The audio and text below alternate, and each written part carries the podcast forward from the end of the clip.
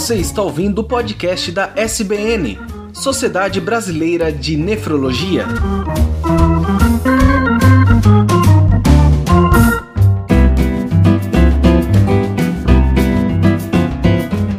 Bem-vindos a mais um episódio do podcast da SBN, Sociedade Brasileira de Nefrologia. Estamos aqui com o Dr. Oswaldo Merengue Vieira Neto, que é professor assistente da USP de Ribeirão Preto, e também com o Dr. Marcelo Maza, e eles vão falar um pouquinho sobre lupus e como que a doença ela é, é identificada, ela é tratada no caso da nefrologia.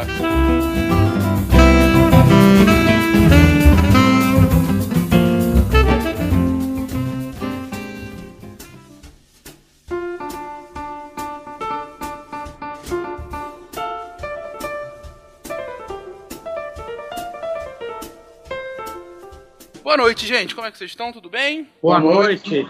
Primeiro é um prazer estar aqui mais uma vez no podcast e poder contar hoje com o Dr. Oswaldo, que é uma das nossas autoridades aí no Brasil em relação à glomer doença glomerular, e para mim é um prazer poder estar falando.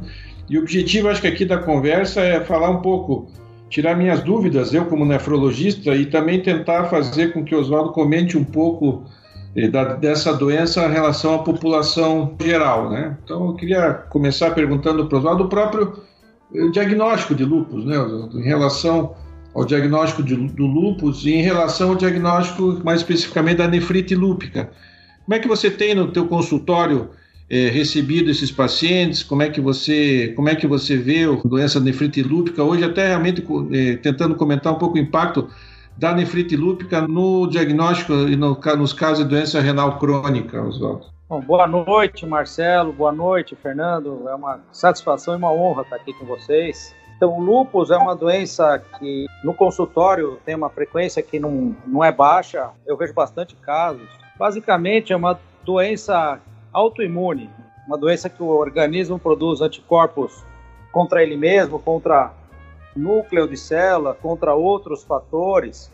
E a princípio é uma doença então que ela acomete o corpo inteiro. Isso a gente chama de doença sistêmica. Ela pode causar artrite, pode causar anemia, queda dos glóbulos brancos, pode causar problemas no sistema nervoso central, pode causar queda das plaquetas, que são células da coagulação, pode causar lesão cutânea, frequentemente no rosto, do lado do nariz, chamando, às vezes a gente chama essa lesão de asa de borboleta, porque lembra. E finalmente também pode causar comprometimento renal, que é o que mais vem para mim, porque sou nefrologista, né, a chamada nefrite lúpica. Não é incomum, que a gente deve lembrar que é uma doença muito mais comum no sexo feminino do que o masculino. A diferença de frequência é mais ou menos 9 para 1. 9 mulheres para cada homem acometido com lupus. E nem todo paciente lúpico vai desenvolver a doença renal.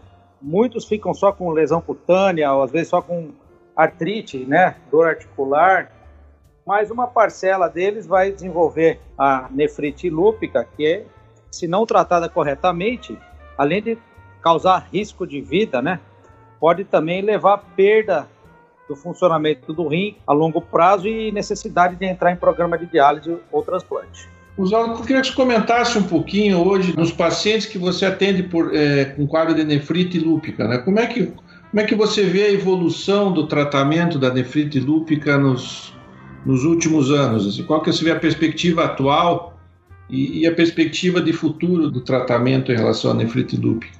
Eu acho que progrediu nos últimos anos. A gente lembra que no, nos anos 90, basicamente só se usava corticoide.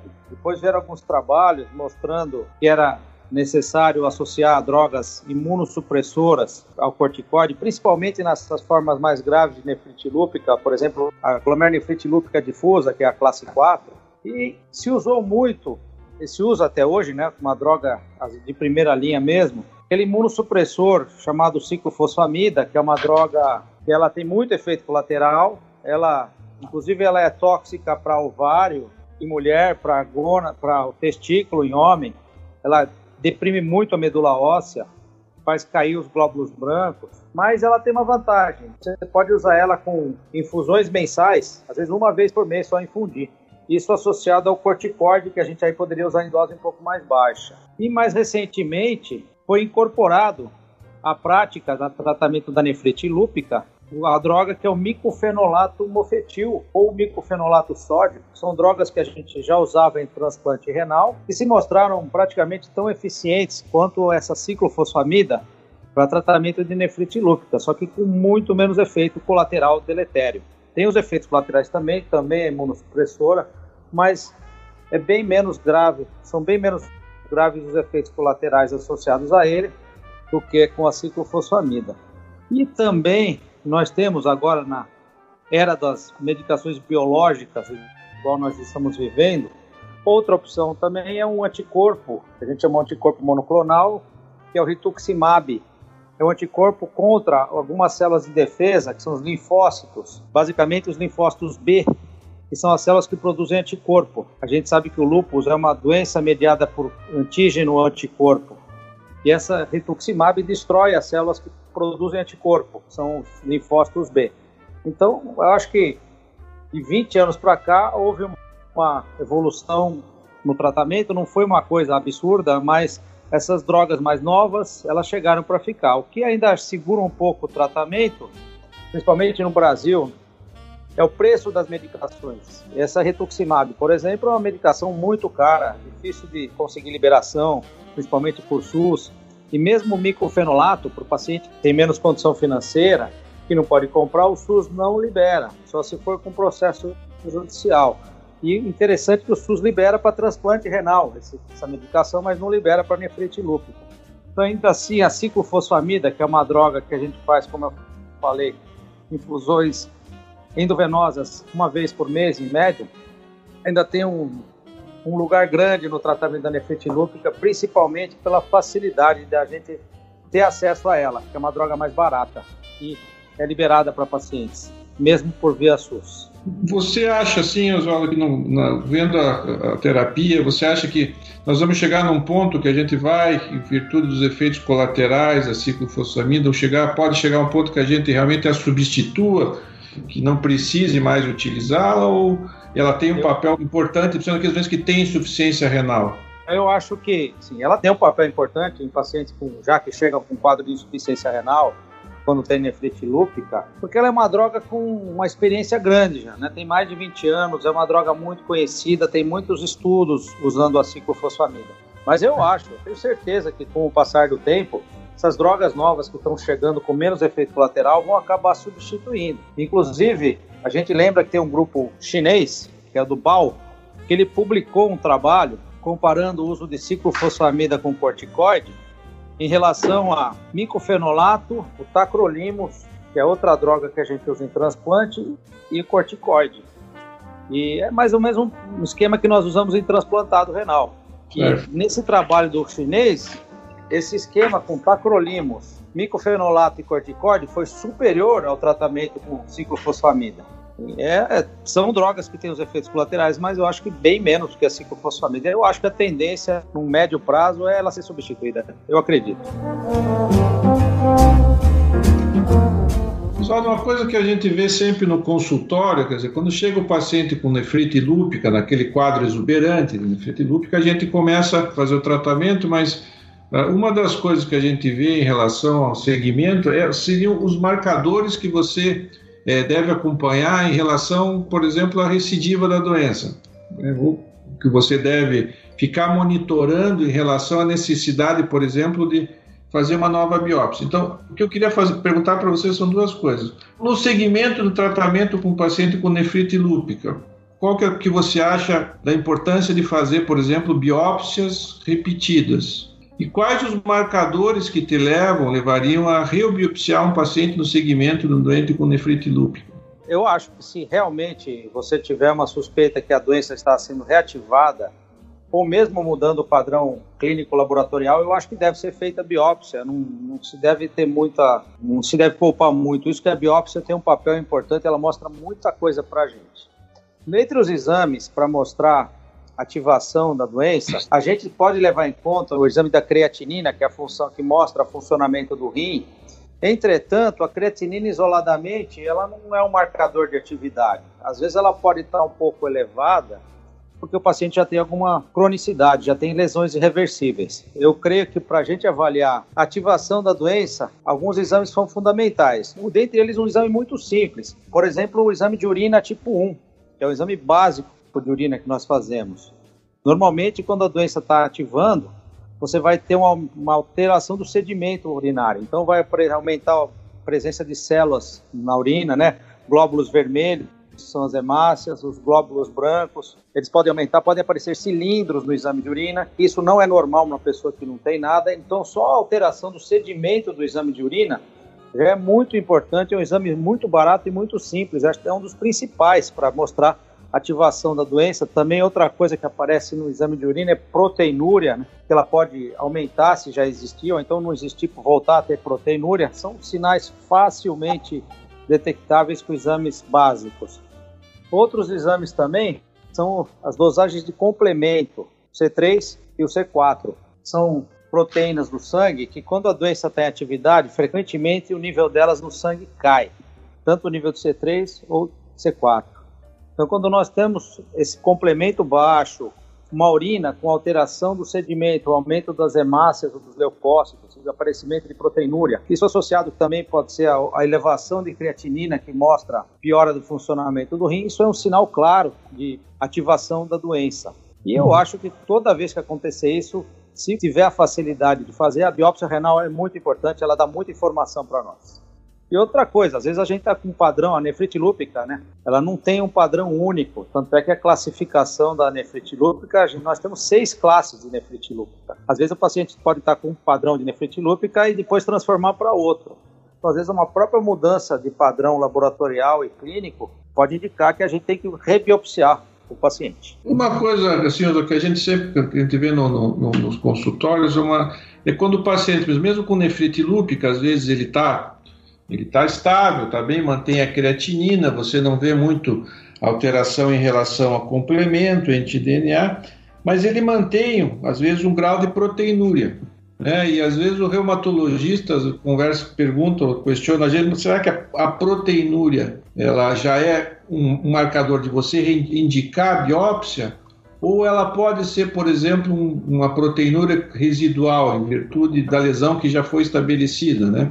Com isso, às vezes eu vejo alguns colegas começarem até a tacrolimos, ou começar drogas, ou, ou outras drogas, para redução de proteinúria. Como é que você interpreta o doente que só fica, com, às vezes, com proteinúria, é, então, normalmente quando nós tratamos da nefrite lúpica, principalmente as proliferativas, classes 3 e 4, que são as piores, elas cursam com proteinúria, cursam com hematúria, que é sangue na urina, cilindros na urina, e normalmente, quando nós tratamos, esses parâmetros melhoram, mas a proteinúria costuma ser a última a melhorar. Às vezes, o resto inteiro melhora e o paciente continua com proteinúria. Às vezes, é uma proteinúria, mas não é uma proteinúria tão evidente, não é tão importante. Uma grama, duas gramas, às vezes isso pode ser até residual. Agora, eu acho que se tiver uma proteinúria muito importante, uma proteinúria em nível nefrótico, causando queda das proteínas plasma, que seria no caso hipoalbuminemia, aí eu acho que é índice de atividade, é um padrão de atividade, um sinal de atividade da doença, uma proteinúria muito importante. Agora, só proteinúria isolada, com o resto do exame de urina completamente limpo, o anti-DNA, que é um anticorpo negativo, é uma proteinúria, eu acho que aí não é tanto sinal de atividade. Tá? Pode ser residual, como você colocou. Acho que é importante a gente ver o grau de proteinúria também, e lembrar que normalmente ele é a última coisa a melhorar quando a gente faz imunossupressão nos pacientes.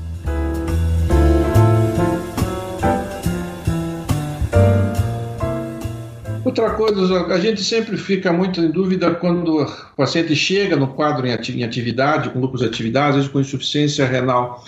E qual que é o teu critério de início de ciclofosfamida ou de micofenolato, por exemplo, na fase já de indução do tratamento do lúpus? Olha, o micofenolato tem muito menos efeito colateral. É claro que se tiver acesso ao micofenolato, seria mais adequado, principalmente se for do sexo feminino, quer engravidar, né? Porque a ciclofosfamida é um problema. Ela pode, inclusive, gerar esterilidade. Além de que ela pode causar às vezes um, uma imunossupressão muito grande com esses pulsos endovenosos. Assim, os trabalhos ainda mostram, né? Não tem trabalhos tão controlados assim, quando aquelas nefrites lúpicas muito graves, aquelas coisas que a gente falava, glomerulonefrite crescente, com creatinina alta, a maioria dos trabalhos ainda mostra que são feitos com ciclofosfamida. Há poucos trabalhos com micofenolato. Então, assim, a tendência, quando é um quadro muito grave, que está com creatinina elevada, a gente vê que tem crescentes na biópsia renal. Para quem não sabe, crescente, dentre as lesões que a gente pode ver na biópsia renal, acho que é pior. Quando tem um quadro desse tipo, normalmente a gente começa pela ciclofosfamida da preferência. Não quer dizer que você não possa trocar por micofenolato daqui a dois, três meses e trocar, pelo menos para esfriar a doença no começo, para você ter mais segurança. Para casos de nefrite lúpica que não estão com um cometimento de função renal tão importante, às vezes tem muita, muita alteração proliferativa, mas não tem insuficiência renal, e tiver acesso ao micofenolato, eu acho uma boa ideia pelos efeitos colaterais. Eu preferiria. Você acha que, do ponto de vista, às vezes, na, na não disponibilidade do micofenolato, cabe algum papel, por exemplo, de usar azatioprina não? Não, a azatioprina ela é uma droga boa para você fazer a manutenção, né? Quando você tem uma nefrite lúpica aguda em atividade franca, a azatioprina não é uma droga que serve para isso. Ela é uma droga que ela não induz remissão, ela não é boa para isso. Então, o micofenolato é, mas ela não é. Então, eu acho que se não tiver micofenolato, acho que teria que usar ciclofosfamida mesmo. E depois que a doença, você esfriar a doença, ela entrar no que a gente chama remissão clínico-laboratorial, aí sim acho que a gente pode trocar a ciclofosfamida por azatioprina. Daí mantém dois anos mais ou menos de manutenção para depois tentar tirar, para ver se a doença desaparece de vez. Mas azatioprina para induzir remissão, para mim eu acho que não é uma boa droga. Os trabalhos também mostram. Ela é boa para manutenção. Na não disponibilidade na manutenção da, do micofenolato, a gente pode lançar mão da azatioprina, certo? Não, eu, acho que, eu acho que a azatioprina para manutenção é tão boa quanto o micofenolato. Acho que não tem muita diferença entre os dois. Certo. Uma droga tão boa quanto ela. Inclusive tem alguns trabalhos que mostram equivalência, né? É, o micofenolato sim teria vantagem que ele além de usar manutenção, ele também poderia ser usado para indução da remissão, né? quando o paciente está com a doença em atividade. Mas para induzir remissão, a azatioprina não serve, ele serve. Para manutenção, os dois são equivalentes, na minha opinião. Uso muito a azatioprina para manutenção. Aliás, é o que eu mais uso. Ah, é? ah, isso é bom, isso acho que é bom saber, porque às vezes sempre fica com essa minha impressão que eu tinha, pelo menos pela própria experiência clínica, a gente na manutenção, não, a gente não vê tanta diferença, né, nível de, e mantém um nível até de segurança é, razoável, né? Me diga uma coisa, quando que você, o teu tempo de tratamento, quando que você começa a pensar em suspender, a finalizar o tratamento? Dois anos é o prazo que você tem para começar a suspender é. a medicação? Olha, no mínimo dois anos. Depois que você induziu remissão, a doença esfriou, você realmente trocou a ciclofosfamida por prina, ou então você já esfriou com microfenolato, reduziu a dose, depois que você entrou na fase de manutenção, dois a três anos. Eu faço, em média, dois anos e meio. Eu fico no meio do que é preconizado, dois anos e meio. Menos de dois anos eu não tiro. Sim. E junto com essas drogas, eu deixo uma dose bem baixinha de corticoide, por exemplo, 5 a 10 miligramas de prednisona durante a manutenção. Mas é 2 a 3 anos. Em média, eu deixo 2,5, é meu padrão. E com você, os teus critérios depois de retirar, quer dizer, quando você tem dois anos, é esse, esse padrão, ou seja, vai, vai o parcial de urina, complemento, anti-DNA, quer dizer, a partir disso você estende ou não a, te, a, a terapia ou faz, ou faz, faz uma biópsia. É, não, veja, se tiver, se tiver, do ponto de vista, se tiver manutenção, já está dois anos e meio com azatioprina, está com a urina rotina normal, não tem hematúria, não tem leucocitúria, não tem proteinúria, complemento está normal, não tem nada, eu tiro. Não faço biópsia de novo, não. Só faço biópsia quando tenho a suspeita que está querendo reativar a nefrite. E outra coisa que eu esqueci de falar é que além dessas drogas que nós estamos falando, Normalmente também eu uso para todos os pacientes a hidroxicloroquina, hum. que é outra droga que faz parte do tratamento do lúpus, não só da nefrite lúpica, mas como outras manifestações, mas que também ajuda na nefrite lúpica. Todos os pacientes tomam a hidroxicloroquina e ficam a longo prazo com ela, mesmo quando para de usar a azatioprina. Você usa droga antiproteinúrica junto assim? Inibidor da enzima, faz bloqueio, alguma Olha, se, se o paciente tiver proteinúria, sempre. Se o paciente não tiver proteinúria, tiver zerada a proteinúria dele, não tem mais nada, não tiver hipertensão, não uso. Mas a, a maioria da, dos pacientes, aqueles que ficam com uma proteinúriazinha residual, eu acho que compensa muito. Eu quase sempre uso ou uma droga inibidor da ECA ou uma bloqueador de angiotensina.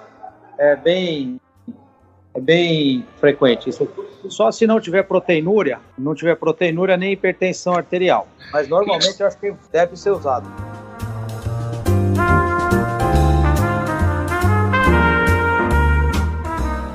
Queria que você comentasse um pouquinho sobre, a, sobre o quadro de nefropatia membranosa, um pouco, né? Porque a gente tem um quadro que às vezes aparece bastante com síndrome nefrótica, né? E você uma das coisas que a gente começava a tratar o lúpus, assim, começa a tratar o lúpus que a membranosa melhoraria com o próprio tratamento do lúpus, né? Como é que você encara para tratar uma membranosa, por exemplo, com o mesmo protocolo de uma, de uma, uma classe 4, por exemplo? Eu, assim, a membranosa, classe 5 da, da nefrite lúpica, ela pode ter vários, na verdade vou chamar membranosa de várias membranosas. Ela pode ser mais leve, mais grave, tem alguns quadros de glomerulonefrite membranosa que você tem uma proteinúria muito importante, você vê que tem alteração de creatinina com insuficiência renal. Nesses casos, eu uso o mesmo tratamento que eu uso para as formas mais graves, são as proliferativas classe 4. Micofenolato com corticoide ou ciclofosfamida com pulsos mensais, 6 a 12 meses, junto com corticoide senão o paciente acaba progredindo. E mesmo é frequente, se você não der um tratamento agressivo, ele pode, de membranosa, se transformar para uma proliferativa.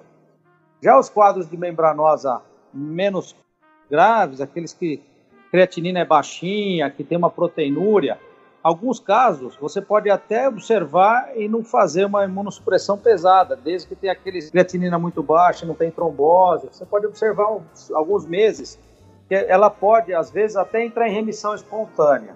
Mas a maioria delas, a gente acaba tratando com um esquema muito menos agressivo, né? A gente, normalmente, essas membranosas menos graves, acaba associando uma dose baixinha de corticoide com um imunossupressor, tipo ciclosporina ou próprio micofenolato. Eu uhum. acho que é o tratamento mais usado. Ciclofosfamida em pulsos ou micofenolato em dose mais alta fica reservado para aqueles quadros com alteração de função renal e proteinúria muito severa. Oswaldo, quando é que você reserva a utilização ou da ciclosporina ou do tacrolimus na nefrite lúpica? Quando é que você, ou você acha que você usa, qual é a tua opinião, qual é a tua opinião sobre o uso dessas, quando que a gente usaria essas drogas? Eu acho que essas drogas podem ser usadas na membranosa, né, que é a classe uhum. 5.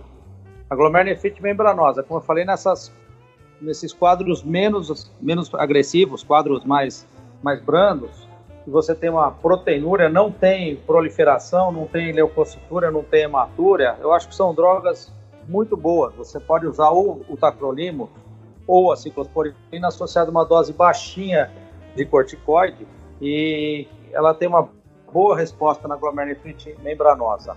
Já nas proliferativas, usar sozinho tacrolimus ou ciclosporina não acho que é uma boa ideia. O que temos é que eu falei aquele trabalho do chinês, o BAL, ele associou tacrolimus, micofenolato e corticoide. Aí foi bem. Mas uhum. tacrolimus com corticoide, mais nada para as proliferativas, eu acho que não, não vai dar certo. Mas na membranosa, é muito bom.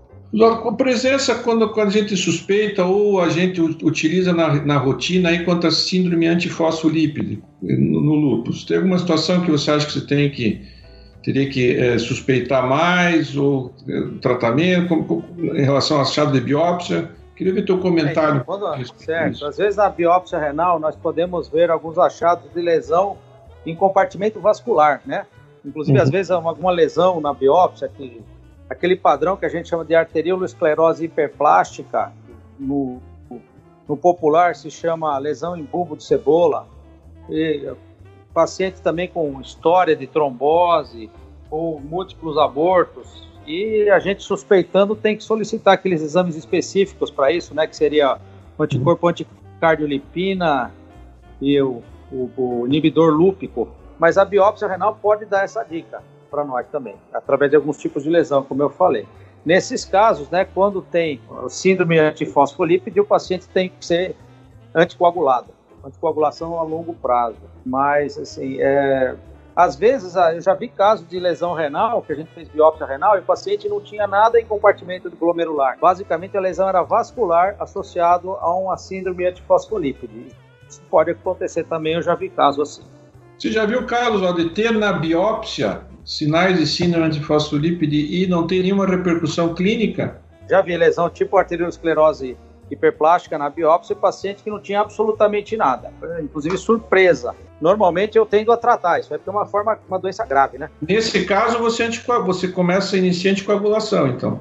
Sim, se a gente, depois que tem na biópsia essa dica, se a gente confirma com os exames laboratoriais, eu inicio a anticoagulação. Se vier com anticardiolipina ou inibidor lúpico, não tem jeito, tem que anticoagular. Oswaldo, tem algum papel hoje que você vê da plasmaférese no lúpus ou não? Plasmaférese, assim, ela é uma terapia boa para você retirar anticorpos circulantes. Não é um tratamento que a gente usa de rotina, nem, nem falaria que tem muita indicação da nefrite lúpica, né? É um, a gente usa para outras coisas. Plasmaférese em nefrite lúpica tem, teria pouco papel. Uma coisa que eu poderia comentar com você aqui, que é outra coisa diferente, que aqui na USP em Ribeirão Preto nós já fizemos no passado, mas não fazemos mais. Tivemos casos de nefrite lúpica aqui, refratária, que depois de 12 meses com uso de ciclofosfamida não entrava em remissão, casos que foram submetidos a transplante de medula óssea, autólogo, do próprio paciente. Culminou com desaparecimento da nefrite lúpica. Foi fantástico. Fizemos poucos casos aqui, é um centro pioneiro aqui nisso. A gente parou de fazer um tempo, mas teve respostas, teve casos com umas respostas brilhantes. Interessante, acho que interessante. Eu queria perguntar assim para você, quando é que você, na evolução do tratamento de nefrite lúpica, você começa, às vezes, chega aquele paciente, por exemplo, que já chega com uma creatinina alta, e a gente sabe que o lúpus é uma situação que, às vezes, umas poucas situações que você tira os doentes da diálise numa fase inicial, né? Começa... Sim, sim você está fazendo é, lupus e uropatia obstrutiva, né? Você consegue conseguem sair da diálise. Mas por outro lado, há pacientes que estão em diálise e você começa, você faz o tratamento e você não vê uma evolução, né? Às vezes você Quais são os critérios clínicos que você utiliza nesse tipo de doente, já que chega com quadro de insuficiência renal, mesmo que tenha uma, lesões bastante agudas no começo, sem tantos sinais de cronificação, para começar a diminuir a imunossupressão e, e, e parar o tratamento nesses pacientes? É. Bom, eu acho que, primeiro, só para comentar, eu acho que nesses casos é importantíssima a biópsia renal, né, para ver se tem Sim. lesões crônicas irreversíveis, até que ponto valeria realmente a pena a gente investir numa imunossupressão. Mas eu acho que se você achou que pelo menos valeria a pena. Eu falo que às vezes tem pacientes com muita lesão crônica que você, normalmente o pessoal fala, ah, acho que isso aí não adianta fazer mais nada, mas às vezes você fazendo o tratamento, você consegue prolongar o tempo dele sem diálise. Às vezes quando ele não entrou em diálise. Agora, quando já está em diálise também, você fez uma biópsia, acha que pode ser plausível recuperação, acho que a gente começa a tratar. E uma coisa que a gente tem que prestar atenção é, acho que é o sedimento urinário, né? Hematúria, leucocitúria, complemento, ver sinais de melhora da atividade. Se você tiver esses sinais clínicos de melhora da atividade e continua com creatinina elevada, não melhora a função renal, eu acho que aí a gente pode pensar em parar de tratar.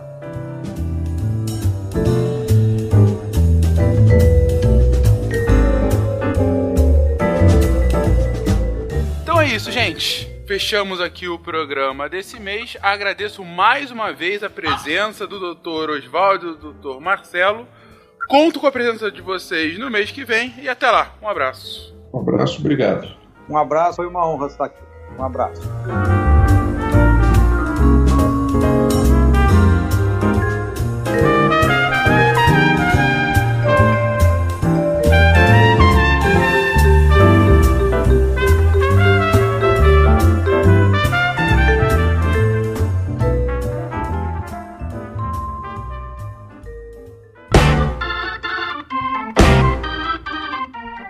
Ouviu o podcast da SBN, Sociedade Brasileira de Nefrologia.